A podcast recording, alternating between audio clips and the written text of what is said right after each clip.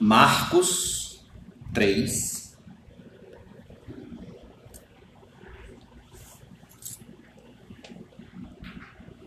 Nós vamos ler os versos 20 e 21 e depois vamos ler do 31 ao 35.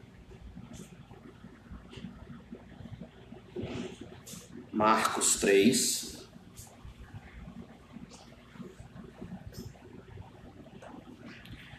Então Jesus foi para casa.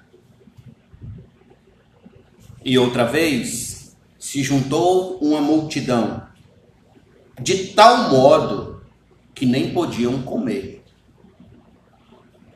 E quando os parentes de Jesus ouviram isto, saíram para prendê-lo, porque diziam: está fora de si. Agora veja o verso 31. Nisto chegaram a mãe e os irmãos de Jesus, e tendo ficado do lado de fora, mandaram chamá-lo. Muita gente estava sentada ao redor de Jesus. E alguns lhe disseram: Olhe, sua mãe e seus irmãos e as suas irmãs estão lá fora, procurando o Senhor. Então Jesus perguntou: Quem é a minha mãe e quem são os meus irmãos? E olhando em volta para os que estavam sentados ao seu redor, disse: Eis minha mãe e meus irmãos. Portanto, aquele que fizer a vontade de Deus, esse é meu irmão, minha irmã e minha mãe. Vamos orar. Ó bendito e eterno Pai de misericórdia, estamos diante da tua face e rogamos que o Senhor ilumine o nosso coração nesse instante. Que o teu Espírito Santo, ó Deus, nos ajude a compreender e entender, aplicar essa palavra ao nosso coração e nos trazer consolo, conforto e encorajamento, Senhor, o qual precisamos para esses dias difíceis. Em nome de Jesus, nós te agradecemos por tua bondade e. Assim, gratos, todos nós digamos amém. O Evangelho de Marcos, ele foi escrito por volta da década de 60 depois de Cristo. E ele tinha um propósito bem específico: consolar e encorajar o povo de Deus que morava em Roma. Primariamente, o Evangelho de Marcos, ele foi escrito para os cristãos que moravam em Roma. Esses cristãos eram pessoas que estavam sofrendo debaixo de perseguição do imperador chamado Nero. Eles precisavam ser consolados e ser encorajados naquele momento. Muitos deles já tinham sido presos, outros irmãos já tinham sido jogados, inclusive na arena dos leões, para serem comidos pelos leões, e outros tinham sido usados como tochas humanas pegando fogo em plena noite na cidade de Roma, amando do imperador Nero.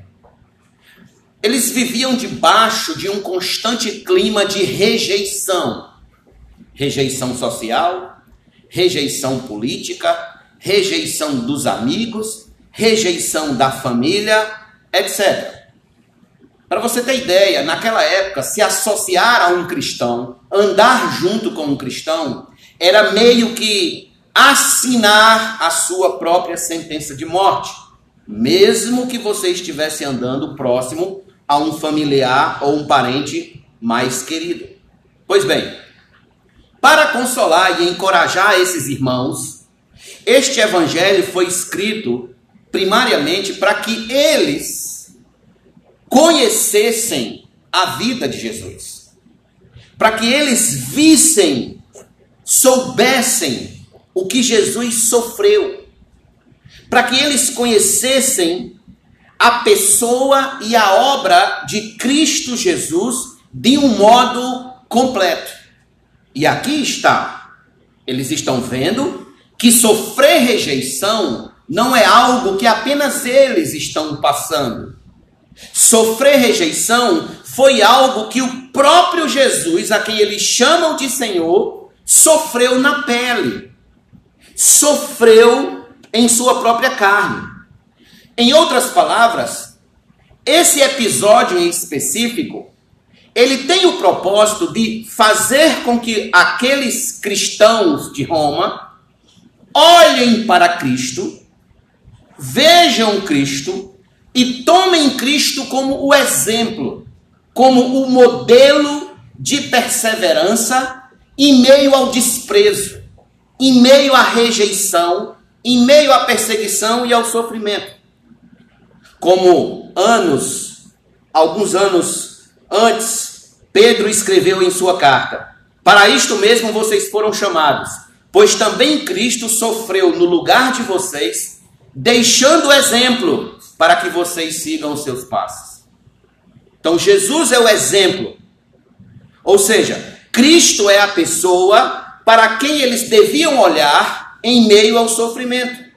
No entanto, não apenas olhar, mas também se sentir honrados em sofrer por amor de Cristo.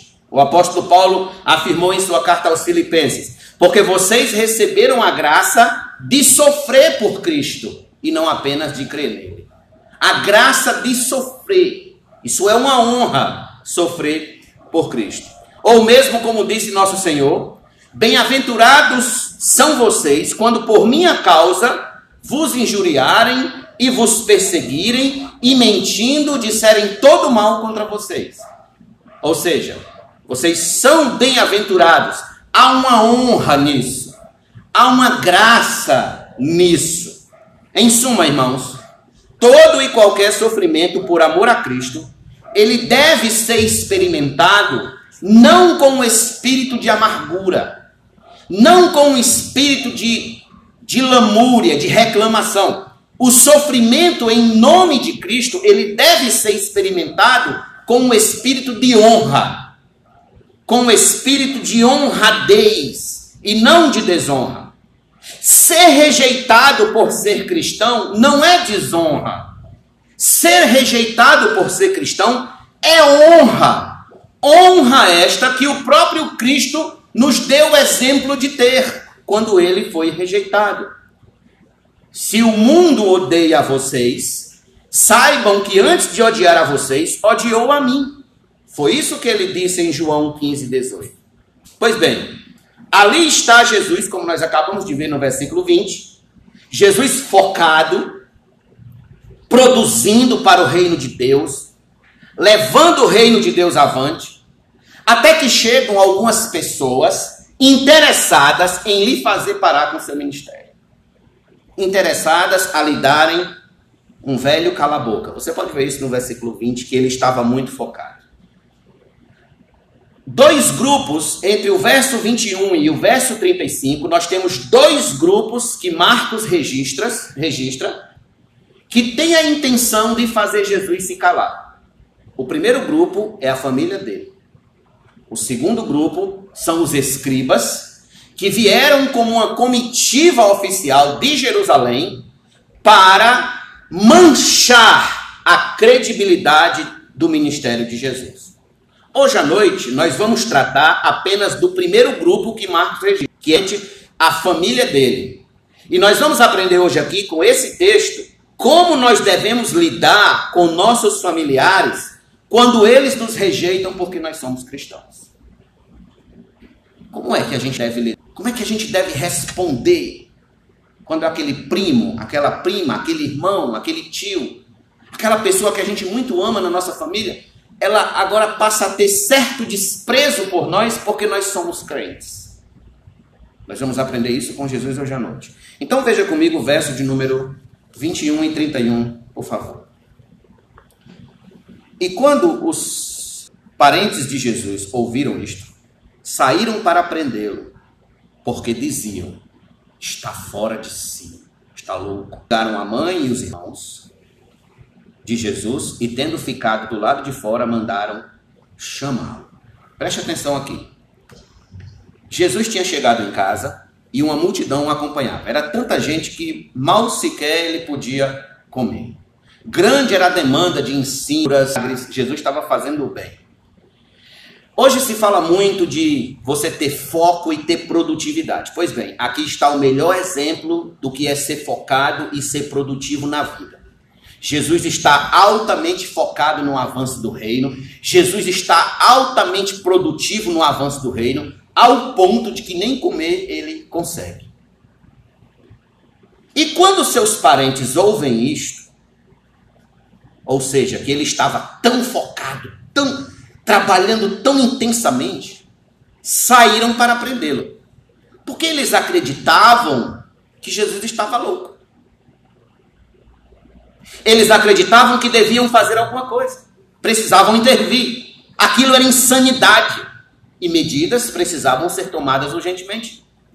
Segundo eles, ninguém em sã consciência trabalharia tanto ao ponto de sequer comer. Isso já era loucura, já era maluquice, estava fora de si, só podia ser.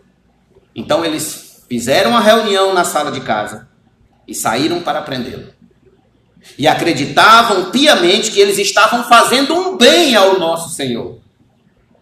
Fazendo um bem, queriam submetê-lo a uma prisão compulsória para o seu próprio bem. Porque, segundo a cabeça deles, pessoas normais não fariam o que Jesus estava fazendo. Pessoas normais ajudavam as pessoas, faziam o bem, mas também naquele tanto já era demais. Isso já era coisa de alguém que estava fora de si. Precisava pior lhe acontecesse. Agora, observe algo interessante aqui. Vocês lembram que quando Maria, antes de conceber a Cristo, ela teve a visita de quem? Do anjo. E o anjo explicou para Maria toda a missão de Cristo sobre a terra. Toda a vida de Cristo. Para que que ele seria gerado pelo Espírito Santo e viria à terra? O anjo explicou. Bem, nós não temos como saber o que Maria estava pensando nesse dia. Talvez no caso dela como mãe, e aqui tem, temos muitas mães, talvez no caso dela como mãe, era apenas um cuidado de mãe. Um cuidado de mãe, já que ela sabia da missão de nosso Senhor mais do que todos que estavam ali. Isso aí é certo. Entretanto, quanto a seus irmãos, não era mero cuidado. Quanto aos irmãos e às irmãs de Jesus, não era mero cuidado, era incredulidade. Eles não acreditavam em Jesus. Eles não acreditavam em Cristo como vindo da parte de Deus para salvar o seu povo. Eles não acreditavam nisso. Por exemplo, abra sua Bíblia comigo em João capítulo número 7, por favor. João 7.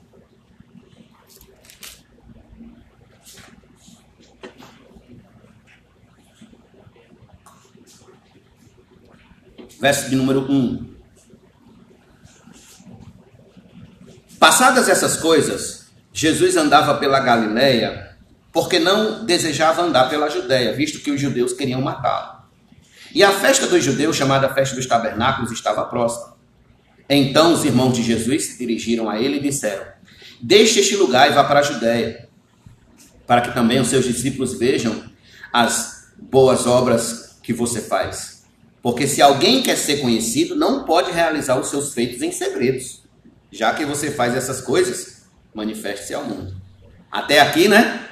O discurso está tudo muito bonitinho, não tá? Mas veja o versículo 5.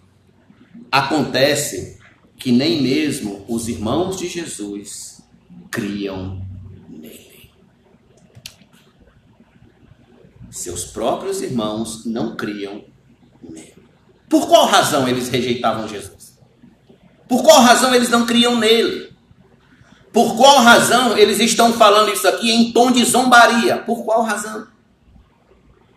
Creio eu que pela mesma razão que leva muitos hoje em dia a rejeitarem a Jesus é que esses irmãos de Jesus aqui, ainda aqui, eles eram homens naturais, homens que não nasceram de novo, homens que não foram transformados em nova criatura. Esta era a razão. E quem não é nascido de novo, transformado em nova criatura, sempre enxergará Jesus como um louco sempre enxergará a obra de Deus como loucura. Sempre. Olha o que o apóstolo Paulo disse a respeito do homem que ainda não nasceu de novo. 1 aos Coríntios, capítulo 2, no versículo 14, Paulo disse: Ora, a pessoa natural não aceita as coisas do Espírito de Deus, porque eles são loucura. E ela não pode entendê-las, porque elas se discernem espiritualmente. A pessoa natural não pode aceitar, porque para essa pessoa natural são é loucura. Essas coisas são loucura. Era assim que estava o coração dos irmãos de Cristo. Absolutamente in natura não tinham sido ainda transformados em novas criaturas, não tinham nascido de novo, não tinham experimentado desse poder transformador do Espírito Santo. Eles ainda estavam com o coração de pedra. Esta é a grandiosa razão porque os homens rejeitam a Cristo. É porque eles não nasceram de novo, são homens naturais. Meus irmãos, aqui nós já podemos ter a primeira razão que leva muito dos nossos familiares a nos rejeitarem só porque nós somos crentes no Senhor Jesus. É que tais familiares são pessoas naturais, não nasceram de novo, estão cegas, estão carentes da luz do Evangelho em seus corações, estão necessitadas da luz do Evangelho. Tais pessoas ainda estão caminhando na porta larga, não na porta estreita. A tendência natural dessas pessoas é olhar para nós e nos tomar como loucas, como gente doida, gente de mente estreita, fanáticos, quando na verdade eles estão apenas demonstrando que vivem em cegueira espiritual. Por exemplo, o mundo, ele vende a ideia de que o homem que não acredita na Bíblia, ele é um homem mais inteligente. Um homem ou uma mulher que não crê na Bíblia é uma pessoa de um nível superior, de um nível intelectual. Então, eles zombam dos cristãos, eles menosprezam, eles rejeitam a necessidade de crer em Jesus, eles dizem que o evangelho é coisa de gente fraca, que essa história de igreja é coisa de gente que não estuda, de gente ignorante. Eles dizem que quem acredita na Bíblia é gente quadrada, pessoas que vivem no mundo fantástico de Bob, que não levam a sério as grandes questões da vida e as grandes questões deste mundo. Então, esses homens, eles se gabam porque eles leem as obras de Sócrates, de Aristóteles, de Platão, de Kant, de Nietzsche, e eles colocam as escrituras no nível abaixo. Eles tomam a Bíblia como histórias para crianças e não para pessoas que já evoluíram. Pessoas que já são adultas, pessoas que têm uma cabeça evoluída. Eles não precisam mais ouvir essas historinhas. Eu me lembro conversando com um professor meu, ele já chegou a falecer, e falando sobre a minha conversão para esse professor, ele disse que conheceu pessoalmente a grande escritora cearense chamada Raquel de Queiroz. E conversando com Raquel de Queiroz, ele disse que ela falou que a sua única tristeza na vida é que era, que, era que ela não conseguia crer em Deus. Ela não conseguia crer em Deus.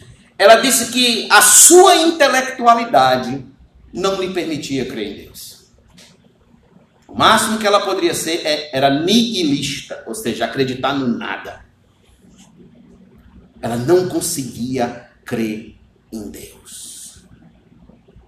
Esses dias, há um tempo, uns dias atrás, eu assisti um vídeo de uma senhora do Rio de Janeiro reclamando com os, com, com os entrevistadores que muitos jovens não queriam mais participar das, das escolas de samba no Rio de Janeiro. Porque iam para a igreja, se convertiam lá na igreja e não queriam mais dançar. As moças não queriam mais dançar samba. Os jovens não queriam mais bater pandeiro. Eles queriam agora só seguir a Cristo. E ela estava revoltada por isso. Estava revoltada. Irmãos, o que significa toda essa arrogância? Homem natural. A arrogância dos irmãos de Jesus em empreender ele, homem natural. É a arrogância do homem natural em acreditar que ele deve prender a Jesus, que ele deve calar nosso Senhor, que ele deve colocar uma mordaça em Cristo a fim de que ele pare com essa loucura. Pare com essa loucura. Isso é loucura. É a arrogância do cego que não quer ver, do leproso que não quer ser purificado, do mendigo que rejeita o pão. São homens cegos, homens naturais, ufanando-se de suas loucuras. O apóstolo Paulo deixou isso muito claro do porquê os homens deste mundo eles rejeitam a Cristo. Eles bebem tanto da sabedoria deste mundo que eles olham para o evangelho e entendem que o evangelho é loucura. Sendo que, na verdade, quem está vivendo debaixo de uma insanidade, infelizmente, são eles. Olha o que o apóstolo Paulo disse aqui, para você ter uma ideia da diferença entre os que creem no Evangelho e os que não creem no Evangelho. Primeiro aos Coríntios, mais uma vez, capítulo número 1, verso de número 22 a 25. Porque os judeus pedem sinais e os gregos buscam sabedoria. Mas nós pregamos o Cristo crucificado, escândalo para os judeus, loucura para os gentios. Mas para os que foram chamados, quem foram chamados? Os crentes no Senhor Jesus, os cristãos. Os que foram chamados, tanto judeus como gregos, Cristo é o poder de Deus. Porque a loucura de Deus é mais sábia do que a sabedoria humana. E a fraqueza de Deus é mais forte do que a força humana. Aqui está a sabedoria, a sabedoria do mundo. Sócrates, Platão, Aristóteles, Nietzsche, Kant e tantos outros, Voltaire e tantos outros mundo afora. A sabedoria desses homens não consegue alcançar o reino de Deus. Eles permanecem fora nas trevas. Enquanto os cristãos, enquanto pessoas que não têm doutorado nem graduação alguma, pessoas indoutas, conseguem alcançar a mensagem do Evangelho, a mensagem da cruz, pela loucura da pregação, participando do reino. Portanto, quando um pai rejeitar um filho só porque aquele filho agora é crente, ali está um homem natural. Ali está um homem que não aceita as coisas do espírito e nem consegue discerni-las, porque elas são espirituais. Quando você vê um marido ou uma esposa rejeitar o seu cônjuge só porque ele é cristão, crente no Senhor Jesus, eis ali um homem natural. Não nasceu de novo. Caído em pecado, filho de Adão, vivendo em profunda ignorância espiritual. É a reação das trevas contra a luz. Quando você vê um filho desprezar seu pai ou sua mãe só porque seu pai ou sua mãe é crente, ali está o homem natural. Quando seu pai ou sua mãe, seu filho, seus primos, tios, parentes e familiares lhe rejeitarem tão somente porque você é crente em Cristo, lembre-se disso. Eles só agem assim porque são homens naturais. São pessoas que não nasceram de novo, ainda estão em trevas, profundas trevas espirituais e não enxergam um palmo à sua frente da luz do Evangelho. Em trevas. Meu irmão, escute. A sua conversão, o seu amor pela igreja, a sua alegria de ofertar, a sua perseverança na oração, o seu desejo de ler a Bíblia, a sua luta por santidade. Sabe como é que o mundo encara isso? Como loucura! Loucura! O mundo vê tudo isso como loucura. Portanto, esta é a primeira forma de nós encararmos a rejeição que a gente sofre por parte dos nossos familiares. É que eles são homens naturais. Como é que você vai olhar agora para aquele pai, para aquela mãe, para aquele primo ou tio que rejeita você só porque você é cristão? Você vai olhar para ele e vai dizer: ali está um homem natural, uma mulher natural que não nasceu de novo. Por isso que eles lhe rejeitam. Mas há uma segunda razão por que, que os familiares nos rejeitam? é que Jesus profetizou sobre isso. Jesus profetizou sobre essa rejeição. Abra comigo em Mateus capítulo 10, por favor. Mateus 10.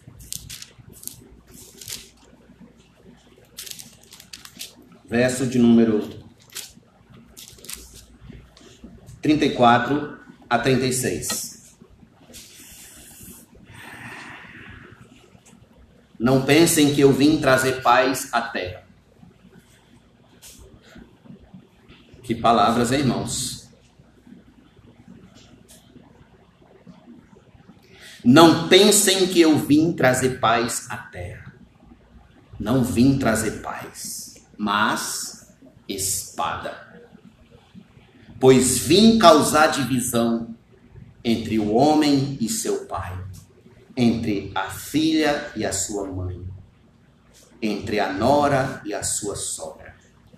Assim, pois, os inimigos de uma pessoa serão os da sua própria casa.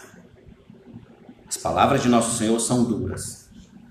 Você não vai encontrar isso em nenhuma outra das religiões espalhadas pelo mundo. Você só encontra essas palavras nos lábios de Cristo Jesus. Por quê? Porque o cristianismo, ele lida com pessoas que não mais pertencem ao reino das trevas. O que Jesus está dizendo aqui é que aquele que o recebe como Senhor e Salvador de sua vida, ele é transportado de uma esfera existencial para outra esfera totalmente diferente. O que gera uma ruptura, automaticamente, uma ruptura entre familiares, amizades, parentes, etc. Uma espada é passada no meio. Há uma divisão natural causada pelo Evangelho. A cruz de Cristo se torna limítrofe entre seus familiares e parentes. Como assim? Por exemplo, antes você e seus familiares comungavam dos mesmos pensamentos, das mesmas paixões, das mesmas cosmovisões, dos mesmos sentimentos, dos mesmos gostos sobre algumas coisas particulares da vida. Então você foi alcançado pelo Evangelho. O Evangelho chegou até você. E muito daquilo que você fazia junto de seus familiares, você não faz mais. Você não vive mais. Porque você entendeu que muito daquelas práticas são ofensivas a Deus. Então você. São pecados, então você não quer mais participar. Você não aceita mais estar naquela atmosfera. Ao mesmo tempo, por outro lado, você passou a gostar de coisas, de práticas que agradam a Deus. Por exemplo, você agora gosta de vir aos cultos, gosta de ler a Bíblia, gosta de ensinar o Evangelho, gosta de fazer o bem às pessoas, você agora perdoa os inimigos, você gosta de orar, você gosta de sair com os irmãos da igreja, domingo à tarde se arrumar, preparar sua roupa, se perfumar, para poder estar junto com os irmãos logo mais na igreja. Coisas estas que os descrentes não gostam. Aí está a espada. Aí está a divisão. Vocês não mais falam a mesma língua. Não mais pertencem ao mesmo reino. São espiritualmente antagônicos. Você está vivo enquanto eles estão mortos. Você está respirando espiritualmente enquanto eles estão sem respirar espiritualmente. Na verdade, na verdade é meio que você se tornou para eles, na cabeça deles, você se tornou estraga prazer. Você se tornou estraga prazer. Mas tudo isso está o quê? Profetizado. E isso a tal ponto de que, se fosse possível, eles eliminariam você. Eliminariam você. Iam prender você como tentaram prender Jesus. Olha o que o próprio Jesus disse, está em Mateus capítulo 10. Veja, veja o nível dessa divisão. O grau dessa divisão. Verso 21 e 22. Um irmão entregará à morte outro irmão, e o pai entregará o filho. Haverá filhos que se levantarão contra os seus pais e os matarão. Todos odiarão vocês por causa do meu nome. Aquele, porém, que ficar firme até o fim, esse será salvo. Pastor, como é que isso funciona na prática? Como é que isso funciona na prática? Na prática funciona assim, ó. Na Romênia, na época do, da União Soviética, duas filhas entregaram o seu pai, que era pastor batista, entregaram aos comunistas para que ele fosse torturado e negasse a Cristo. Ele foi torturado e morreu, mas não negou a Cristo. Na prática, essa espada, essa divisão funciona assim, ó. Quando Grant Osborne, um comentarista bíblico, ele foi missionário no Paquistão, ele disse que um recém-convertido do Islã ao cristianismo foi assassinado pela própria esposa, quando esta colocou vidro triturado na sua comida. E aquela mulher se tornou uma heroína na comunidade islâmica. Na Coreia do Norte, para você ter ideia, os familiares são incentivados a entregarem qualquer parente cristão ao governo comunista. Na Coreia do Norte é crime ser cristão. Inclusive, recentemente descobriram uma igreja que estava se reunindo de modo clandestino e mataram todos os cristãos. Na Uganda, um pai muçulmano matou o filho cristão de 20 anos por se recusar a negar a fé em Jesus. Antes de morrer, o jovem disse as seguintes palavras: Pai, eu sou maduro o suficiente para entrar em qualquer religião que eu queira, porque tenho mais de 18 anos.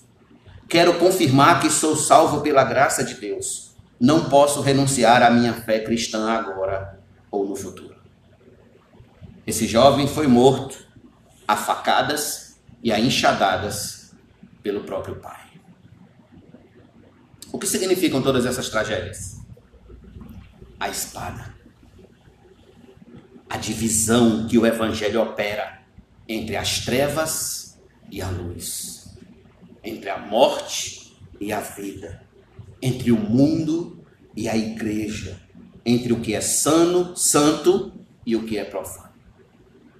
Obviamente que esse espírito beligerante de guerra ele não parte dos cristãos. Muito pelo contrário. Tudo que o cristão quer é viver em paz com a sua família. Tudo que o cristão quer é viver em comunhão. É tanto que o apóstolo Paulo aconselha aos casados, as mulheres casadas que têm maridos descrentes, a não abandonarem seus amigos, seus maridos, porque na convivência do marido, o marido é santificado pela convivência com a esposa crente e vice-versa e vice-versa. Portanto, como é que a gente pode perceber tudo isso? Essa divisão, ela é iniciada pelo desprezo que o familiar descrente passa a ter pelo familiar crente, porque o familiar crente agora não comunga mais com as coisas do pecado. Sabe o que, que resulta disso? Perseguição, problemas, insultos e acaba a paz. A espada, a divisão. Deixa eu me perguntar. Dê uma viagem aí na sua memória agora.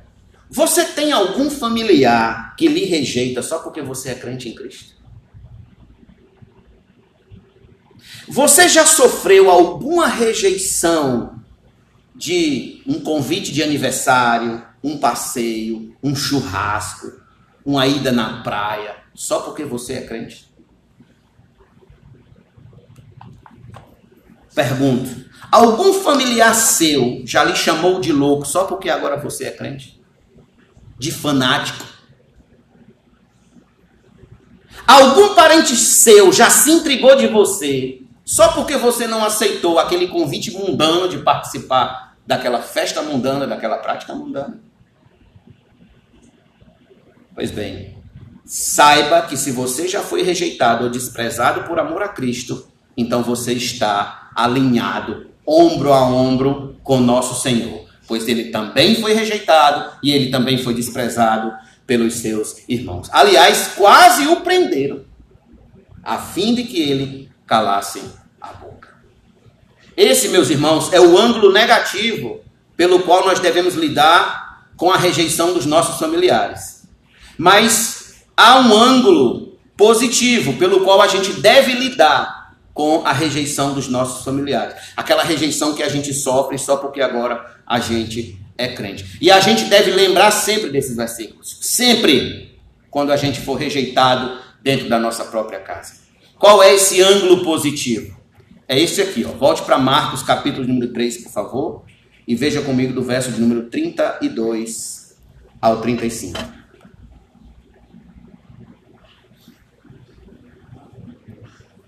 No ângulo negativo da rejeição familiar, nós encontramos o homem natural agindo contra a igreja e nós encontramos a profecia de Cristo se cumprindo. O que ele falou em Mateus 10. A partir de agora nós vamos avaliar um ângulo positivo. A gente vai ter uma reação agora positiva. Verso 32. Muita gente estava sentada ao redor de Jesus e alguns lhe disseram: Olhe, a sua mãe, seus irmãos e as suas irmãs estão lá fora procurando o Senhor. Então Jesus perguntou: Quem é a minha mãe e quem são os meus irmãos? E olhando em volta para os que estavam sentados ao seu redor, disse: Eis minha mãe e meus irmãos.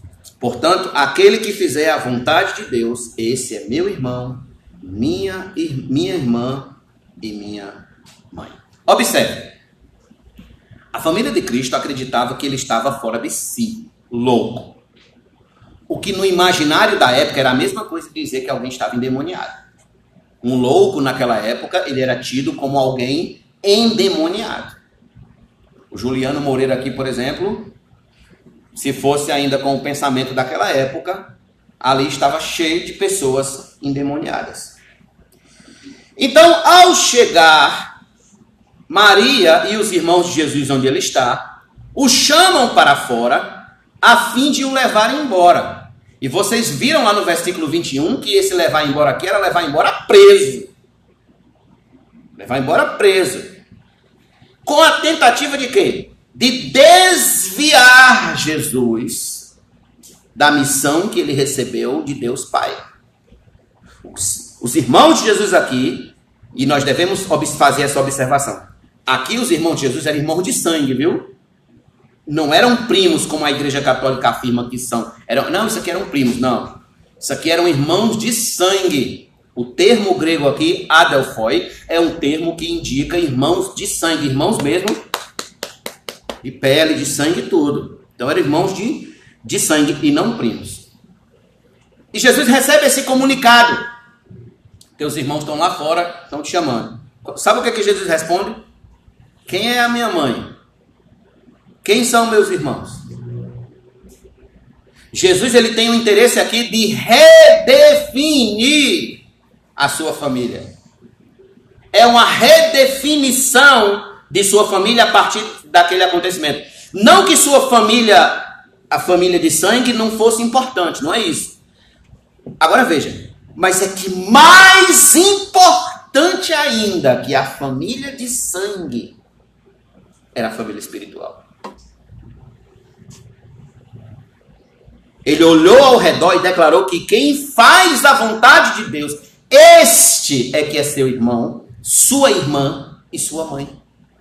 Ele não menciona aqui pai, porque talvez os estudiosos dizem que José já tivesse falecido, já tivesse morrido, então por isso não é mencionado.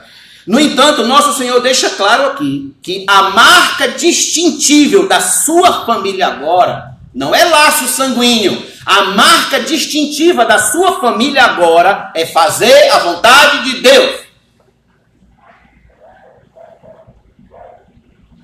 Quem faz a vontade de Deus é que são os membros da sua família. Quem faz a vontade de Deus. Vamos encarar esse texto de duas maneiras. Em primeiro lugar, como um grande teste. Vamos olhar para esse texto e vamos encará-lo como um grande teste. Então, deixa eu começar do começo. Em vários textos das Escrituras, a gente encontra escrito que a única forma de entrarmos na família de Deus é praticando a vontade de Deus. Praticando a vontade de Deus. É abdicando a própria vontade e se rendendo à vontade de Deus. É assim que está escrito nas Escrituras. Deixa eu, deixa eu dar uma ilustração com a palavra. Venha comigo, por favor, aqui em João capítulo 1.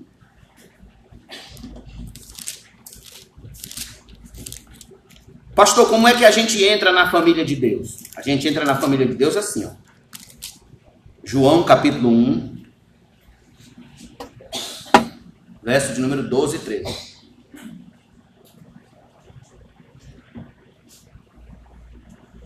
Mas a todos quantos o receberam, deu-lhes o poder. Essa palavra poder aqui você pode grifar e pode colocar aí direito. É a mesma coisa. Deu-lhes o direito de serem feitos filhos de Deus, a saber, os que creem no seu nome. A quem foi dado o direito? Aqueles que creem no seu nome. Agora veja, verso 13 os quais não nasceram do sangue, nem da vontade da carne, nem da vontade do homem, mas de Deus. Veja, aqui está o modo como alguém entra na família de Deus. Recebe Cristo como seu Senhor e Salvador.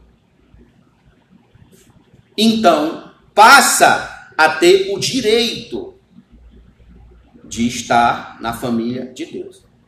Agora, quando eu estava isso aqui, eu pensava, pera, aqui nós temos o direito, mas falta evidência na prática. E qual é a evidência na prática de que uma pessoa realmente é filho de Deus? Se é filho de Deus, pertence à família de Deus. Qual é a evidência? O próprio João deu a evidência. Só que não aqui, na sua primeira carta. Vamos comigo, por favor, na primeira carta de João, lá perto do Apocalipse. Vá caminhando para Apocalipse aí, depois de 1 Pedro e 2 Pedro. Temos 1 João, capítulo número 3. Então, em João 1, 12 e 13, nós temos o direito. Alguém que recebeu a Cristo porque nasceu de Deus. Agora vamos ver a evidência de que essa pessoa realmente nasceu de Deus. Verso 9 e 10. Todo aquele que é nascido de Deus não vive na prática de pecado, porque nele permanece a semente divina. Está lá o Espírito de Deus. Esse não pode viver pecando, porque é nascido de Deus. Agora veja, olha o versículo 10. O versículo 10 deixa mais claro ainda. Nisto são manifestos os filhos de Deus e os filhos do diabo. Entenda, não tem uma terceira via. Não há uma terceira via. Ou é você é filho de Deus, ou você é filho do diabo. Ele diz: todo aquele que não pratica a justiça não procede de Deus, e o mesmo vale para aquele que não ama o seu irmão. Aqui está a evidência. A evidência que tal pessoa pertence à família de Deus é que ela não vive mais na prática do pecado. Quem vive na prática do pecado são os filhos do diabo. A sua vida agora é satisfazer a vontade de Deus. Em primeiro lugar, a vontade de Deus. Não a minha. Não a vontade dos meus familiares. Em primeiro lugar, a vontade de Deus. É tanto que a oração dessa pessoa muda. Agora, a pessoa que nasceu de novo, ela ora assim, ó. Pai nosso que está nos céus, santificado seja o teu nome, venha o teu reino, seja feita a minha vontade. É isso que está escrito? Não! Seja feita a tua vontade. Nascido de novo, nascido de Deus. Tal pessoa, ela foi inserida na família de Deus, porque nela se evidencia um comportamento de quem faz a vontade de Deus, não mais a sua própria vontade, mas a vontade de Deus. Mas pastor, então a gente não tem mais vontade? Tem, claro que tem vontade. Agora, a grande questão é: sempre submeta a sua vontade à vontade de Deus. Tudo aquilo que você quiser fazer, antes pergunte: isso agrada a Deus? Isso está de acordo com a vontade de Deus? Aí sim, se estiver, faça. Se não estiver, não faça.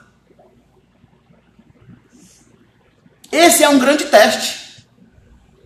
Se Jesus disse que os membros de sua família são aqueles que fazem a vontade de Deus, a pergunta que não quer calar é: eu faço a vontade de Deus? Responda para você mesmo.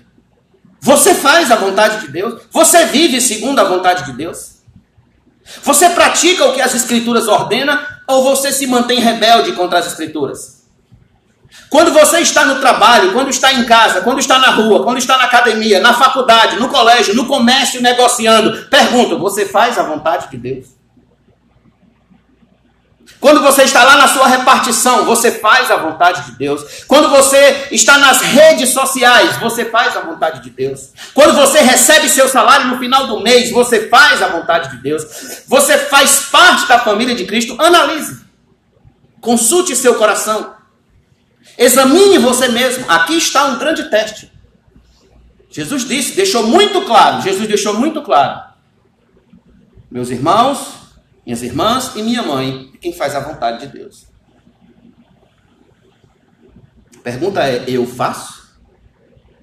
Eu ando fazendo a vontade de Deus? Esta é a primeira maneira que a gente tem de encarar isso aqui, como um grande teste. Mas há uma segunda e última maneira. É como uma rica fonte de alegria. Olhe para esse texto. E se você já passou no primeiro teste, e se você vive segundo a vontade de Deus, então olhe para esse texto como uma rica fonte de alegria. Porque o fato de permanecer, ou o fato de pertencer à família de Cristo, não é pouca coisa. O fato de pertencer à família de Cristo, de estar entre aqueles que ele diz ser sua mãe, ser seu irmão, ser sua irmã, isso deve ser tomado, irmãos, por nós como uma rica fonte de alegria. É todos os dias ao acordar e dizer: Senhor, muito obrigado por eu pertencer à tua família. Muito obrigado, Senhor, por tu ter me chamado, ter me escolhido para que eu pertencesse ao teu povo e fizesse parte da tua família, estivesse entre os teus filhos na tua casa. Certa feita, irmãos, os discípulos foram enviados para uma missão e eles voltaram cheios de alegria, vibrando, pulando, porque os demônios se lhes submetiam. Então Jesus disse assim: Olha, essa alegria de vocês eu entendo, mas existe uma alegria que é maior do que essa, e que é pela qual vocês devem realmente estar pulando de alegria. Qual é essa alegria? Venha comigo, por favor, ao livro de Lucas, capítulo número 10. Lucas 10. Ah, irmão, que alegria é participar da família de Deus, pertencer à família de Deus, estar entre aqueles que caminham para a Nova Jerusalém. Aleluia. Versículo de número 20. Vamos do 17 para vocês entenderem rapidinho. Então os 70 voltaram cheios de alegria, dizendo: Senhor, em seu nome os próprios demônios se submetem a nós. Jesus lhe disse: Eu via Satanás caindo do céu como um relâmpago. Eis que eu dei a vocês autoridade para pisar em cobras e escorpiões e sobre o poder do inimigo, e nada absolutamente lhes causará dano. Verso 20 agora. No entanto, alegrem-se, não porque os espíritos se submetem a vocês, e sim porque o nome de cada um de vocês está registrado no céu. Glória a Deus. Aleluia. Que alegria, irmãos. Isso é garantia de pertencer à família de Deus, de Deus. O nome escrito no céu, o nome escrito no livro da vida, consta lá o seu nome. O seu nome está lá. Nós devemos nos alegrar com isso.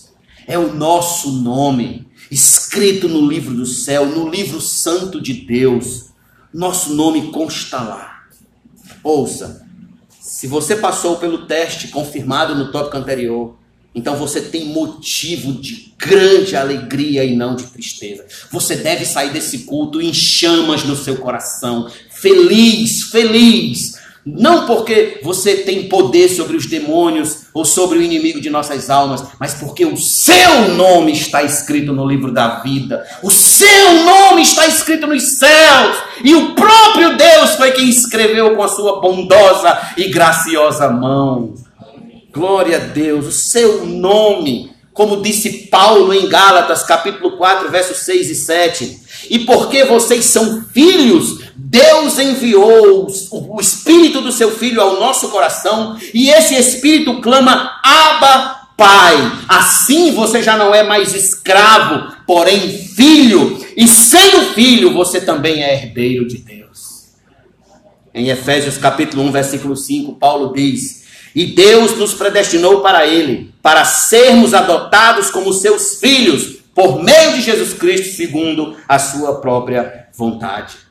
Em Efésios 2,19, Paulo disse: Assim vocês não são mais estrangeiros e peregrinos, mas são concidadãos dos santos e membros da família de Deus. Aleluia! Membros da família de Deus. E em Romanos capítulo 8, versículo 15 e 17, escute o que Paulo disse: Porque vocês não receberam o espírito de escravidão para viverem outra vez atemorizados, mas receberam o espírito de adoção, pelo qual clamamos, Abba Pai. O próprio Espírito confirma com o nosso espírito que somos filhos de Deus. E se somos filhos, somos também herdeiros. Herdeiros de Deus e co-herdeiros com Cristo. Se com ele sofremos, com ele também seremos glorificados. Que alegria, irmãos, pertencer à família de Deus. Aqui está estas grandes verdades, estas grandes promessas a respeito do cristão nascido de novo. É que agora ele é filho de Deus, não mais filho do diabo, mas filho de Deus.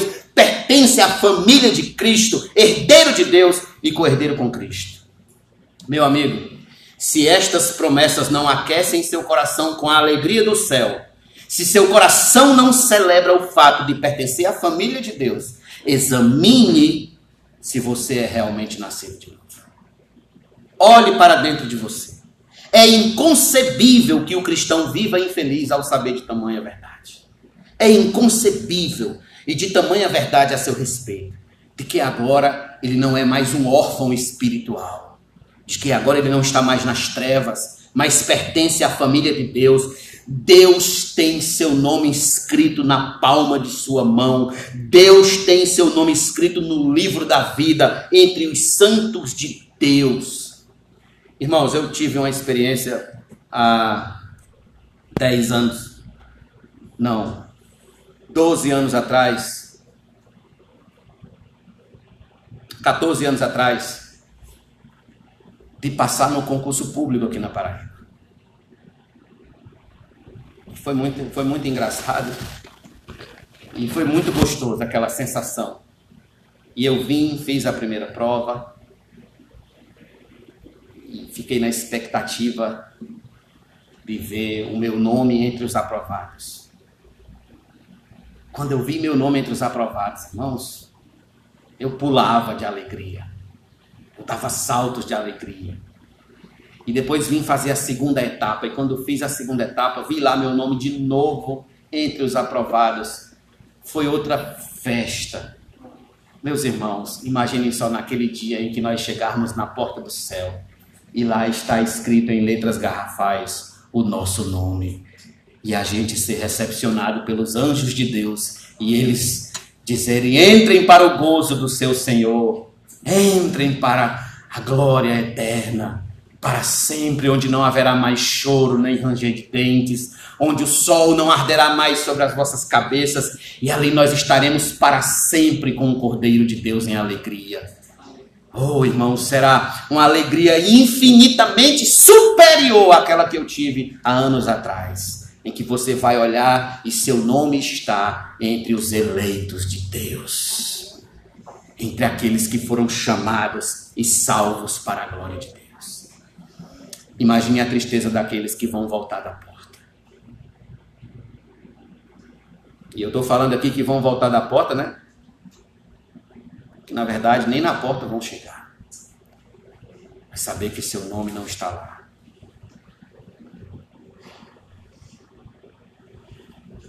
É essa dessa maneira que a gente deve reagir à rejeição do mundo sobre nós. É que agora nós somos família de Deus. Fazemos a sua vontade e por isso que o mundo nos odeia e o mundo nos rejeita. Que importa a essa altura do campeonato?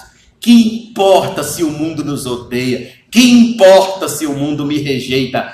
Eu sou membro da família de Deus. Nós somos membros da família de Deus. E o mundo pode dizer todos os impropérios contra nós, pode nos insultar, nos injuriar, jogar pedra, crucificar, matar, fazer o que quiser, mas nada nos arrancará das mãos poderosas de Cristo Jesus, nosso Senhor.